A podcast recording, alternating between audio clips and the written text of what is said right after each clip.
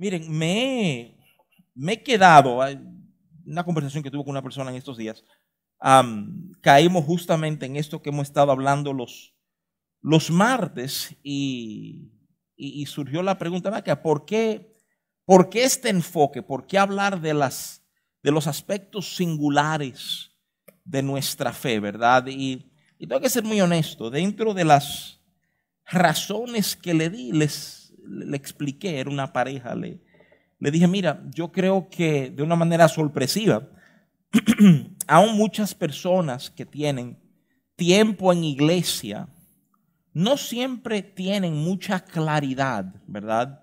Eh, de lo que creemos, o sea, o, o, por qué lo creemos. Y yo creo que esto ha sido una, una manera, ¿verdad?, de poder resaltar algunos de esos puntos de enorme valor sobre los cuales se ancla nuestra fe. Estas son cosas, ¿verdad? Cuando tú tú miras hacia atrás y revisas lo que hemos hablado, que forman en esencia las columnas de nuestro pensamiento cristiano, ¿verdad? O sea, eh, y yo creo que, que, eso es invaluable porque hemos descubierto, tú, tú y yo hemos entendido que nuestra fe no es un asunto de lo que vivimos aquí adentro los domingos y los martes y un viernes que otro que pueda venir a la iglesia. ¿eh?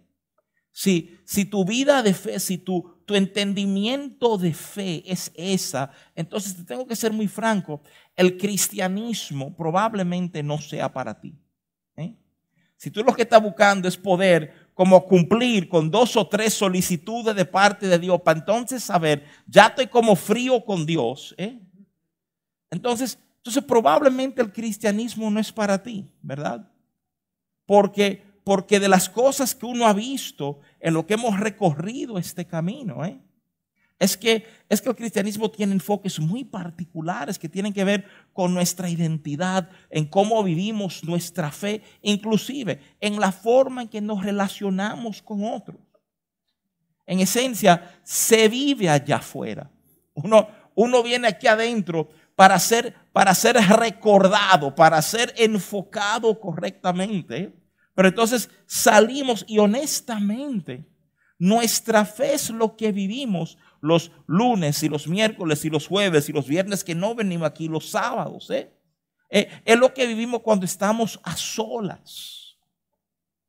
Entonces, yo creo que entender este asunto de, de la singularidad, de las cosas particulares de mi fe, primero, primero me fortalece a mí me enseña aquellas cosas que yo tengo como que tener muy claro en mi pensar. Cuando estoy hablando y pensando en el Señor y examinando inclusive mi toma de decisiones en un momento.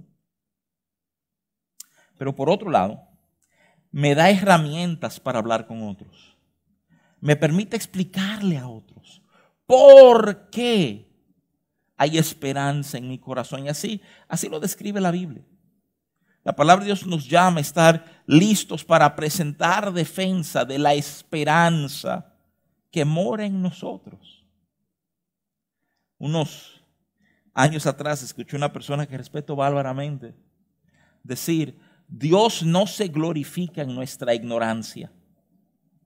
Y, y, a lo que la persona se refería era que hay momentos que tú y yo vivimos procesos, ¿verdad? Podemos decir, probablemente ustedes han oído personas resumir de esta manera, decir, mira, gloria a Dios, el Señor salvó nuestro matrimonio. Sí, gloria a Dios, gloria a Dios, chévere. Y qué lindo oír eso, ¿verdad? Pero entonces llega ese momento de preguntar, venga, ¿y cómo el Señor restauró su matrimonio? Y eso es, eso es una oportunidad para la persona que vivió ese proceso, puede decir, mira, estos eran los temas que no había, aquí no había comprensión, no había perdón. Y poder explicar qué fue lo que Dios hizo. ¿Por qué? Porque tenemos que tener conciencia de ese, de ese trato, de ese, de ese proceso de Dios con nuestros corazones y con nuestras vidas.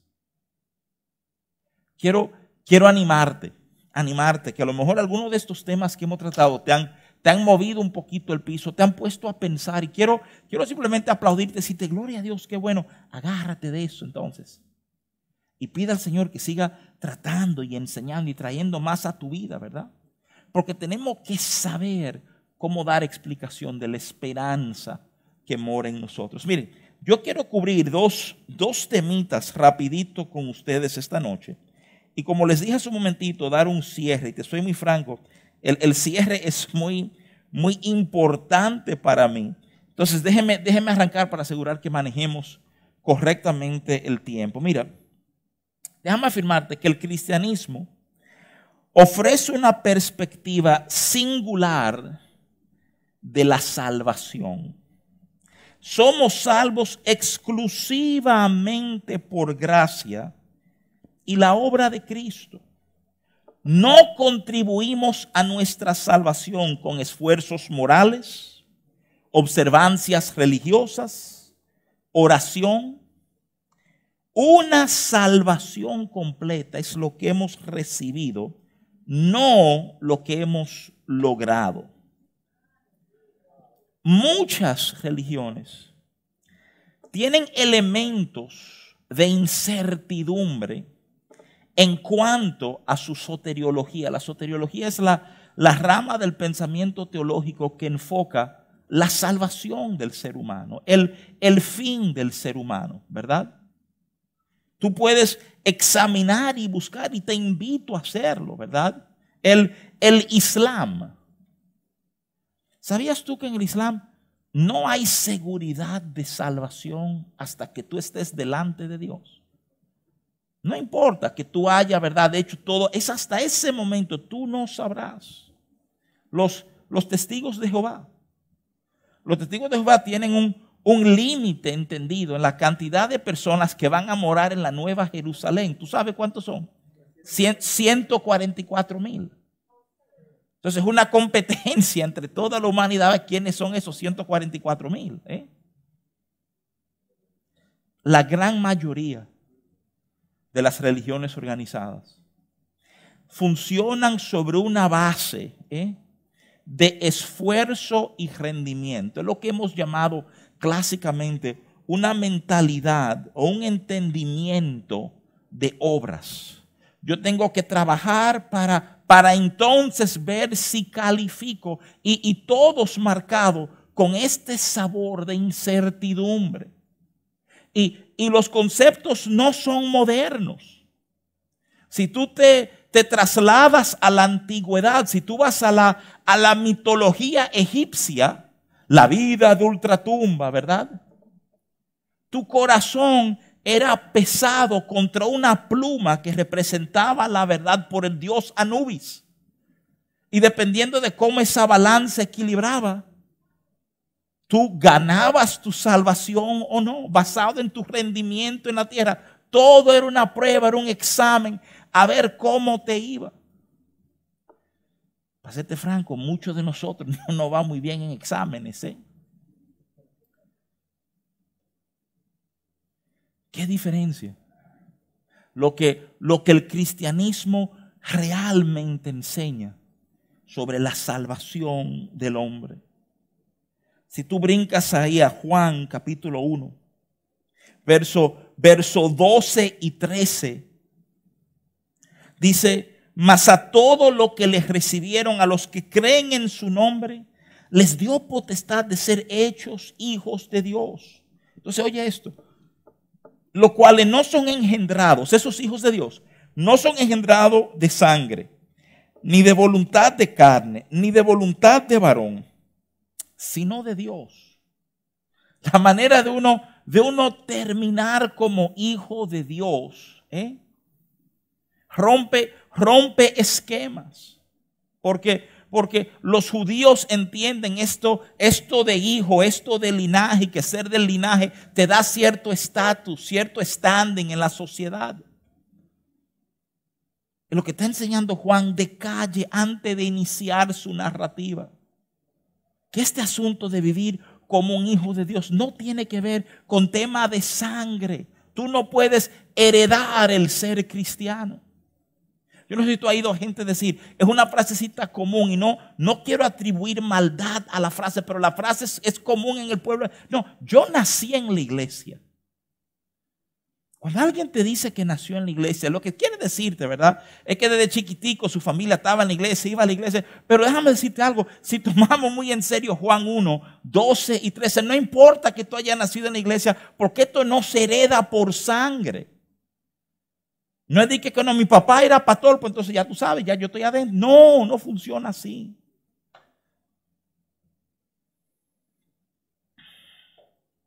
He oído y creo que es un concepto importante de resaltar aquí hoy. Hay un, un entendimiento, es en el libro de Efesios capítulo 2, a donde Pablo claramente, Efesios 2, 8, 9, 10, que el apóstol Pablo enseña que somos salvos, ¿verdad? Somos salvos por gracia y después Pablo, Pablo expandiendo la idea, dice, por medio de la fe. Y entonces resalta que esto es un don de Dios. Dios nos lo ha regalado. Nadie puede gloriarse que lo ha logrado. Déjame, déjame decirte, yo creo que esa realidad, la realidad de la necesidad de un Salvador, es recibido de forma distinta por las personas. Yo creo que lo que lo que hemos madurado un poquito en la vida, probablemente hemos llegado al entendimiento de que necesitábamos ayuda. De que, de que por sí solo no podíamos, que nos faltaba algo. Pienso rapidito en aquel pasaje del Evangelio de Juan, donde traen a Jesús aquella mujer agarrada en el mismo acto de adulterio. ¿verdad? Aquella frase famosa de Jesús, el que no tiene el pecado, ¿verdad? Que no tenga pecado, que tire la primera piedra. Y el detalle que nos da la palabra de Dios, de ese, de ese público ahí que estaba listo para linchar a la mujer. Nos dice, nos dice que el, que el público se va, pero te da el orden en el que se van. Te dice que se va desde el más viejo hasta el más joven. Y yo no creo que es un detalle insignificante. Yo creo que probablemente el más viejo, que ha vivido más, que ha saboreado más, que ha experimentado más, tiene mayor conciencia de su, de su pecado, de su real condición. Y muchas veces son los más jóvenes, los más inmaduros, los que todavía no han experimentado algunos estrellones en la vida que piensan, no, no, no, no, yo no necesito a nadie, yo sé, mi condición está bien, ¿verdad? Hay un grupo que, que aplaude y da gracias por la realidad de haber un Salvador.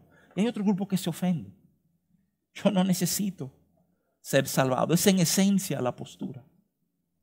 Lo que necesito que tú entiendas, porque, porque me interesa resaltar esto, hay, hay, una enseñanza que se ha estado dando, tiene un tiempito corriendo, se ha catalogado como un movimiento, usan la frase hipergracia. Y es un tipo de movimiento que dice que la gracia de Dios está para todo, y la gracia de Dios hace todo y tú no tienes que hacer nada. Es más, hasta te dicen, si tú tienes que hacer lo más mínimo, deja de ser gracia y se vuelve un asunto de obras, ¿verdad? Simplemente quiero resaltarte, quiero resaltarte para que tengamos una idea muy clara. En el cristianismo creemos que hemos recibido una salvación completa por gracia, pero ¿qué pasa? Inclusive está en las mismas palabras de Pablo. Fíjate, la salvación es por gracia, pero la cesamos por medio de la fe. El apóstol Juan tiene un vocabulario muy específico.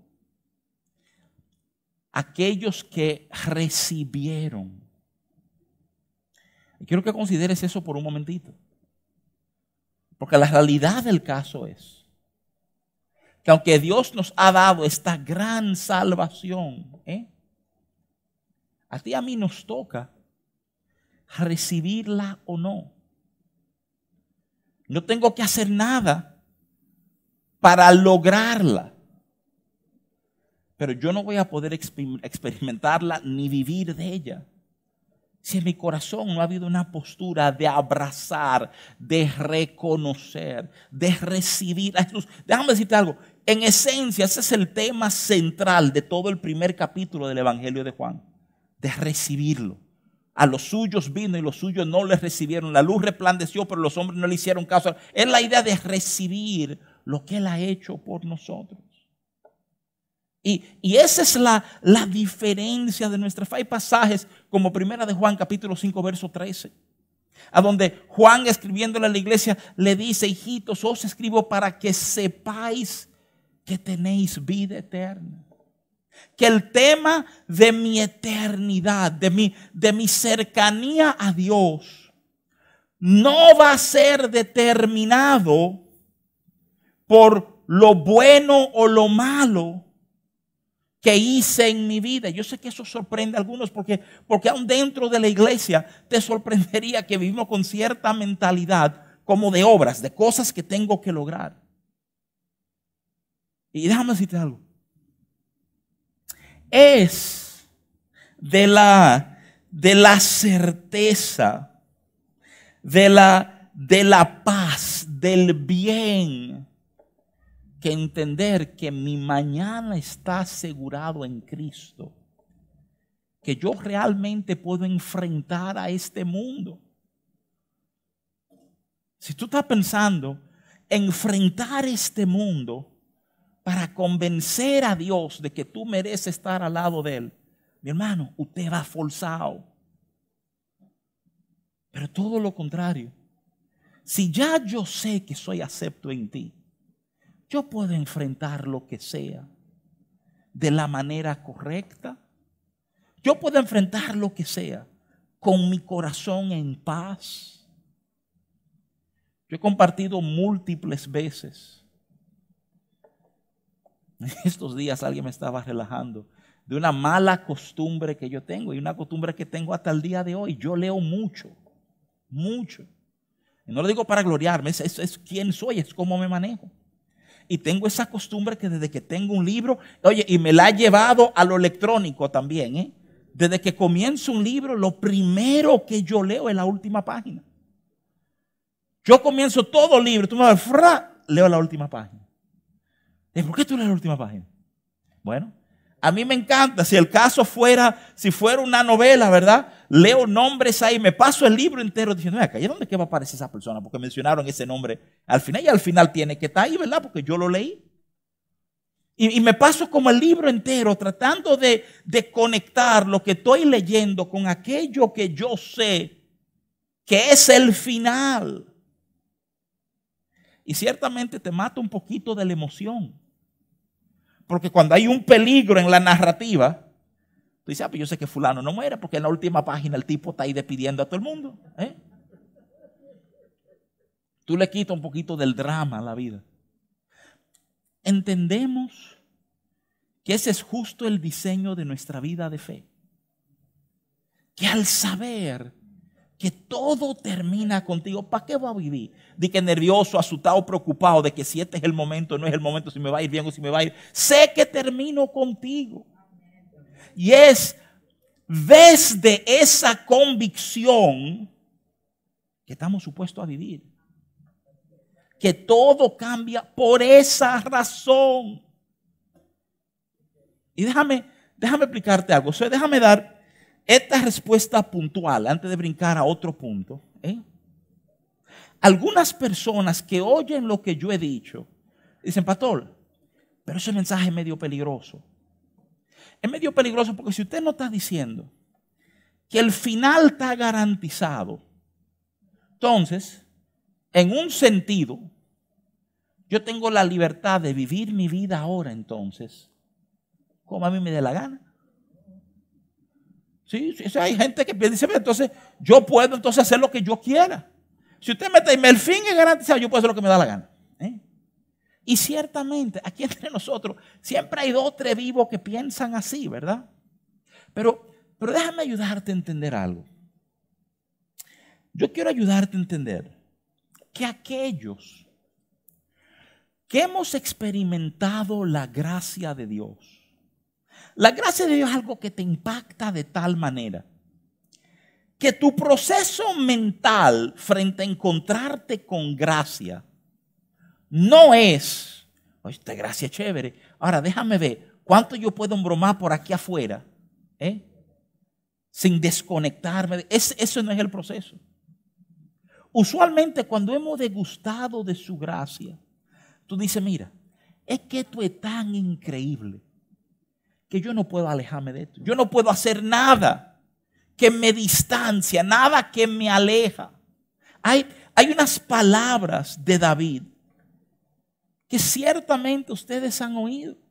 Cuando David dice en el Salmo 84, verso 10, mejor es un día en tus atrios que mil fuera de ellos. Escogería antes estar a la puerta de la casa de mi Dios que habitar en las moradas de maldad. David está diciendo, mira, dame un ratico en tu esquina y no mil años lejos de ti.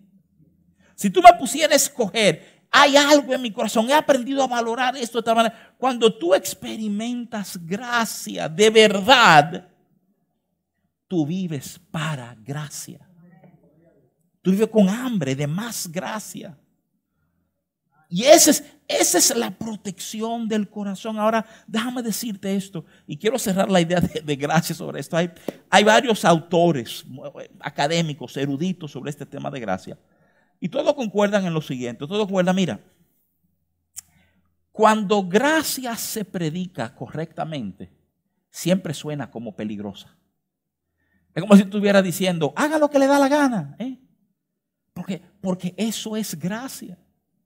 Ahora, el tema no hagan lo que le da la gana. El tema es que, aunque tú digas hagan lo que le da la gana, el grupo que realmente ha degustado gracia va a decir, yo quiero hacer todo lo que a él le da la gana. No, no lo que a mí, yo quiero hacer, yo quiero hacerlo como él me pide. Porque he encontrado el bien de mi vida en él. Y cierro inquietando tu pensamiento si te importa más el, preguntar, ¿y, ¿qué, yo puedo hacer? ¿Hasta dónde yo puedo tericar esta gracia sin salir de ella? Eh? Entonces, es tiempo para revisar nuestros corazones y decir, acá, ¿será que se me ha ido un poquito el sabor de lo que gracia realmente es? Porque déjame decirte, nuestro bien está conectado a la realidad de su gracia. Su favor no es algo que tú y yo jamás pudiéramos merecernos. No nos lo podemos ganar. Viene a nuestra vida por gracia, por, por favor inmerecido, de muestra de su bondad y de su fidelidad y de su cuidado sobre nosotros.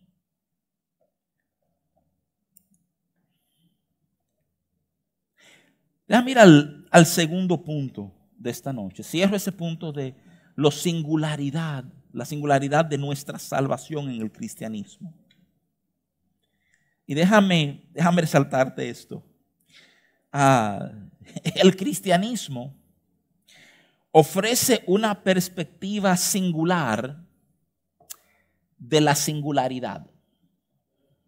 Yo sé que suena medio tolloso, déjame explicarte cuál es el pensamiento, ¿verdad? El asunto es que la singularidad o pensar en algo singular alimenta nuestra necesidad de sentirnos superior. ¿eh? Cuando te hablan de que algo es singular, dicen, ah, no, pues entonces esto es lo bueno, esto y eso es lo que yo tengo, y ya, ¿sabes? Lo que está, esto, estamos inscritos, somos, somos los singulares, ¿verdad? Pero el enfoque en gracia honestamente nos recuerda que no somos mejores que nadie. Ese es justamente el tema de gracia. Mira, cuando la gracia se entiende de manera incompleta, todavía hay espacio para el orgullo. Y, y, permíteme ilustrar a lo que me refiero. Si tú entiendes, bueno, mira, todo el mundo necesita gracia, entonces eso te permite decir, ah, bueno, mira, pero si todo el mundo necesita gracia, entonces todo el mundo está más o menos al mismo nivel, y yo puedo comenzar, que es la costumbre que tenemos, a, a competir, a medir. Está bien, todo el mundo necesita gracia, pero aún dentro de esta necesidad de gracia, yo soy como un poquito mejor que fulano, yo soy un poquito mejor que fulano, y yo soy un poquito mejor que fulano. Muchas veces esto pasa inconscientemente, pero nos pasa. Hay sensaciones de, superioridad que se da en el corazón del ser humano. Pero yo necesito ayudarte a entender esto. Y necesito ayudarte a entender por una, una seria razón. O sea, desde Romanos, Pablo comienza a decirle a la iglesia, señores, no tengan más alta opinión de ustedes mismos que la que deben tener. Es más, ¿sabe cuál es la otra instrucción que le da Pablo? Siempre considera al otro como superior a ti. Déjame decirte algo. Yo, o no sé si lo sabe, déjame tratar de explicarlo de esta manera. Eso no es un llamado a ser un allantoso. Eso no es un llamado a mirar a todo el mundo y decir, oh no, que tú eres mejor que yo. Pero en tu corazón tú no crees eso. ¿Eh? Hay gente que somos así que podemos decir lo correcto, pero mi corazón no se alinea con esto. Verdadera gracia te va a poner a mirarte siempre. Y verdadera gracia, oh señores, verdadera gracia, tú sabes, gracia, a, mí me encantan estos dulcitos, casi siempre medio agridulce, son como algo, entonces terminan dulce. ¿eh? Tú sabes que gracia tiene un aspecto agridulce. ¿Cómo así? Sí. Porque, porque si es verdadera gracia lo que estamos experimentando, lo primero que verdadera gracia te recuerda es, tú no eres suficiente. No se trata de ti, de lo que tú has hecho, de lo que tú mereces. Y esa parte siempre dura.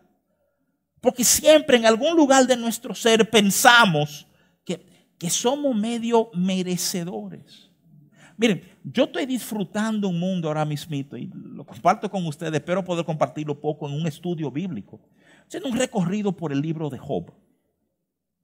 Y tú sabes que lo, lo, extraordinario del libro de uno habla de Job y ¿qué dice? Eso es de sufrimiento y sufrimiento y sufrimiento. Déjame ser muy franco. ¿Tú sabías que el problema central de Job no es sufrimiento?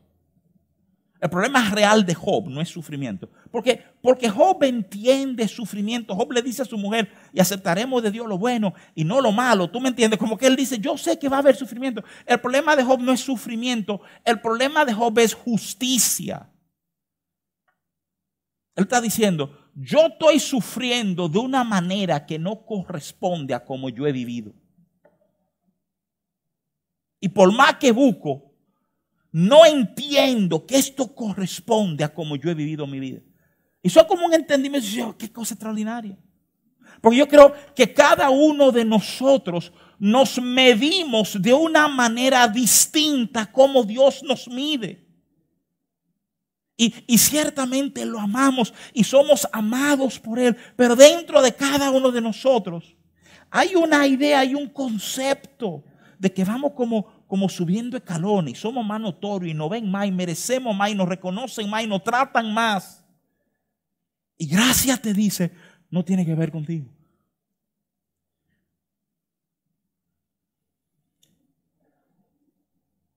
Yo pienso que debería ser ilegal hablar de gracia sin aterrizar en 2 de Corintios 12.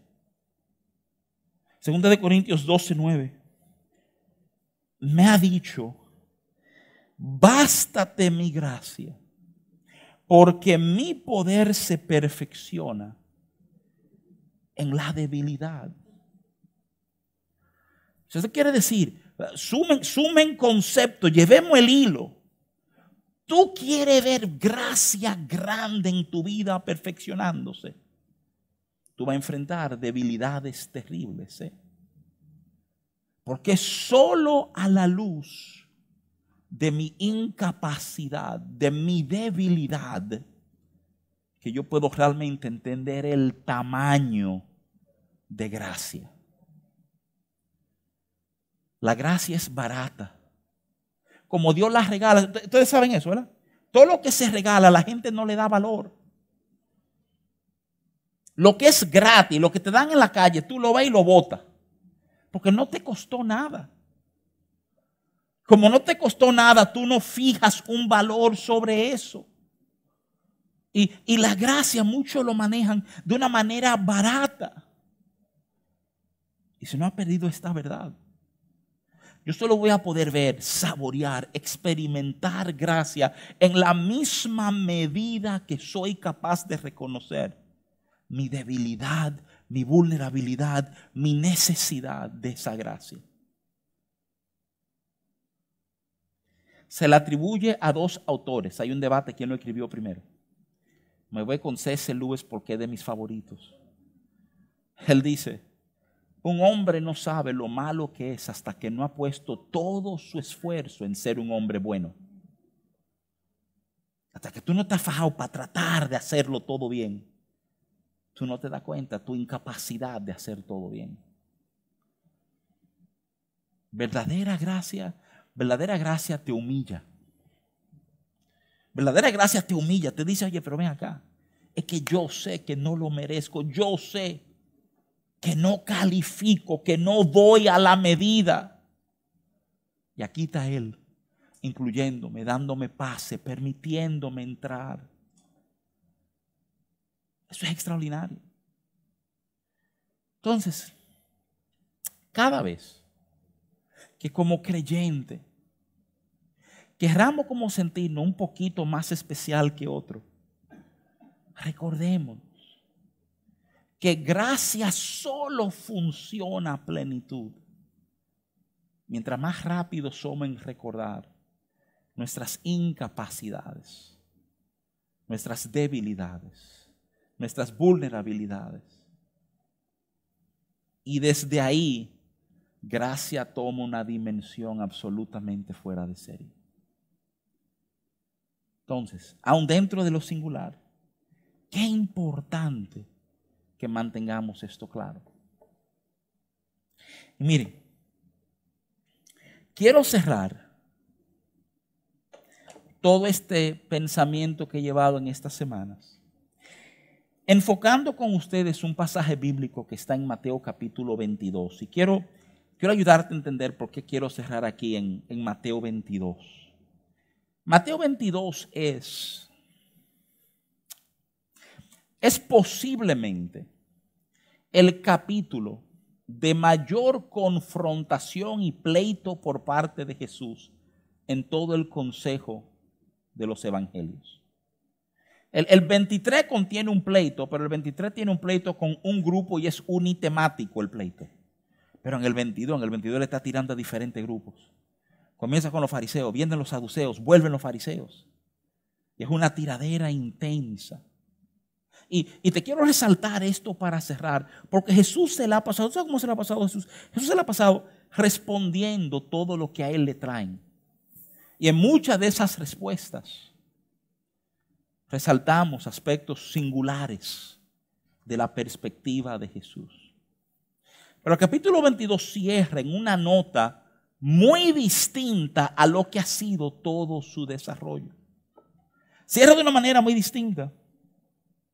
Porque en lugar de Jesús responder una pregunta, es el único momento a donde tú ves a Jesús en modo de debate, en modo de pleito, hacer una pregunta, plantear un argumento, hacer una proposición. Él casi siempre está en un modo de servir, reactivo, pero, pero aquí no. Aquí él toma el momento y te pregunto, antes de leerlo contigo, si, si Jesús fuera en un momento a marcar una raya, a decir algo a sus contrincantes, a él plantear el tema del debate, ¿eh? ¿qué plantearía? ¿Qué escogería él para poner sobre la mesa en ese momento? Mateo 22 te permite ver. Déjame leerte de los versos 41 al 46. Te lo quiero leer rapidito. Y entonces voy a hacer una cita más y, pretendo cerrar ahí esta noche. Dice Mateo 22 de esta manera, a partir del verso 41. Y estando juntos los fariseos, Jesús les preguntó diciendo, ¿qué pensáis del Cristo? ¿De quién es hijo? Le dijeron, de David. Él le dijo, pues, como David en el, como David en el espíritu le llama Señor, diciendo, dijo el Señor a mi Señor, siéntate a mi derecha, hasta que ponga a tus enemigos por estrado de tus pies. Pues si David le llama Señor, ¿cómo es su hijo?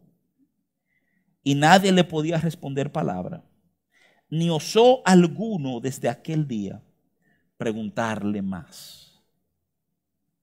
Entonces en el templo,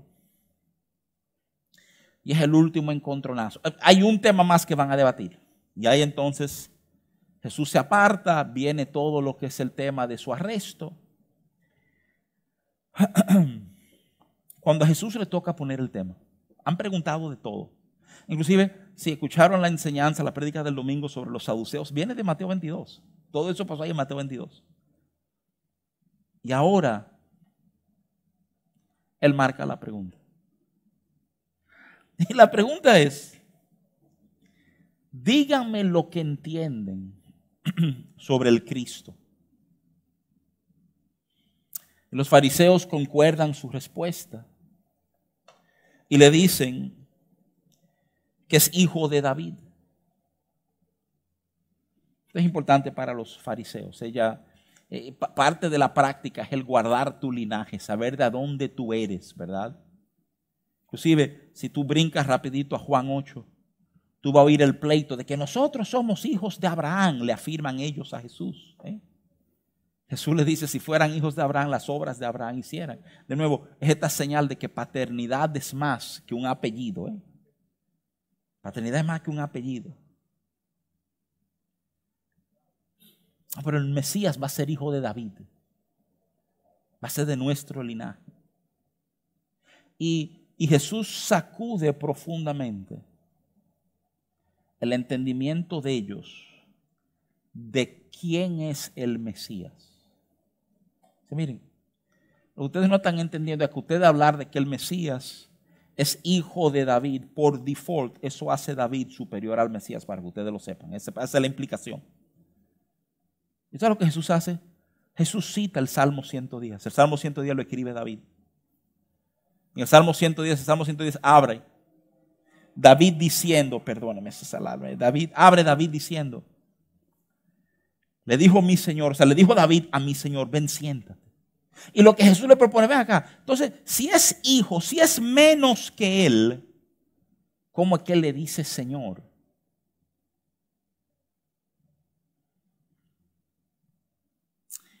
Jesús le está diciendo a los fariseos.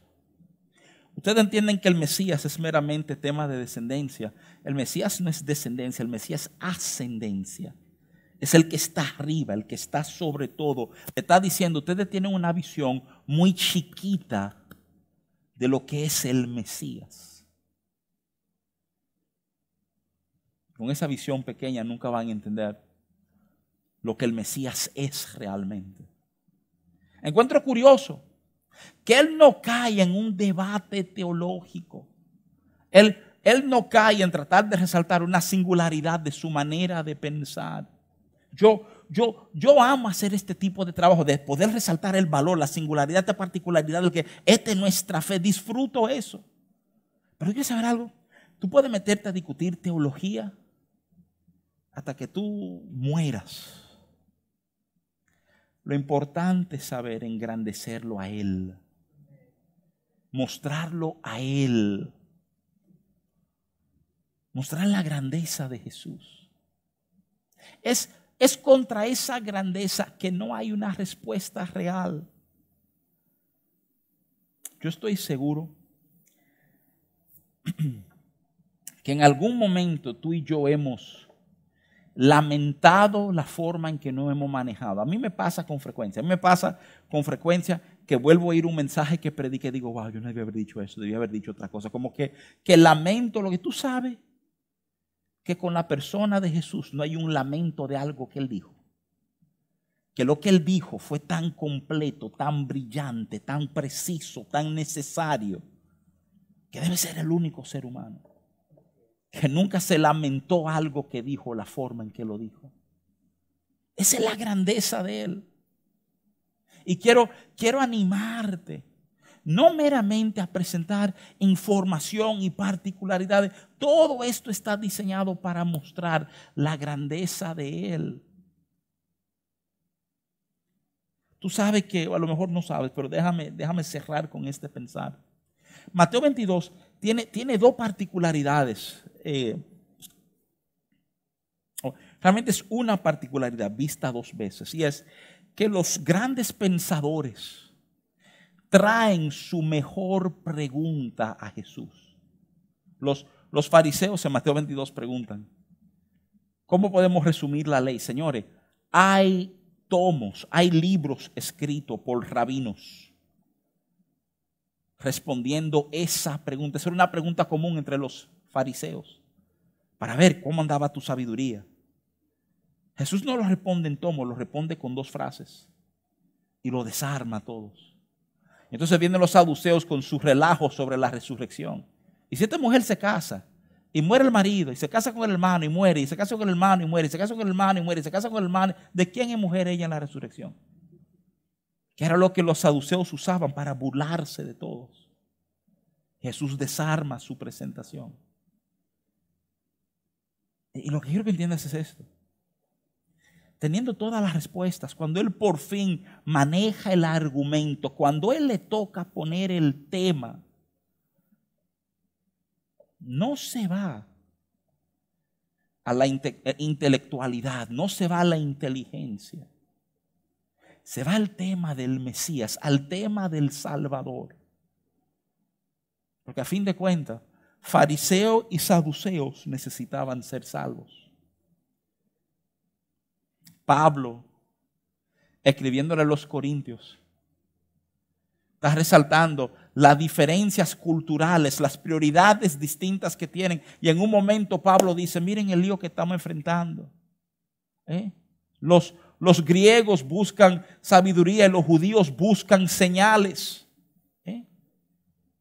Entonces Pablo termina diciendo, y nosotros estamos predicando a Cristo. Dice, ciertamente señal de Dios y ciertamente sabiduría de Dios.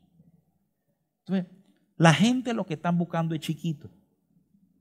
Todo lo que están buscando lo van a encontrar en Cristo.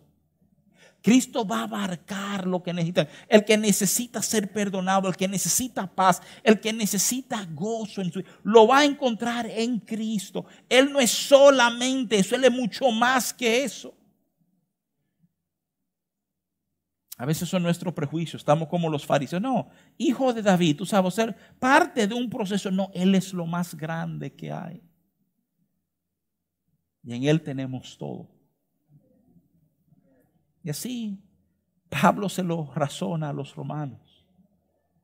Y si no escatimó a su hijo, ¿tú no crees que nos dará juntamente con Él todas las cosas? En Él, en Él tenemos todas las cosas. Él no es solamente mi paz, no es solamente, no es solamente la fuerza que necesito ahora. Él es más que todo eso junto.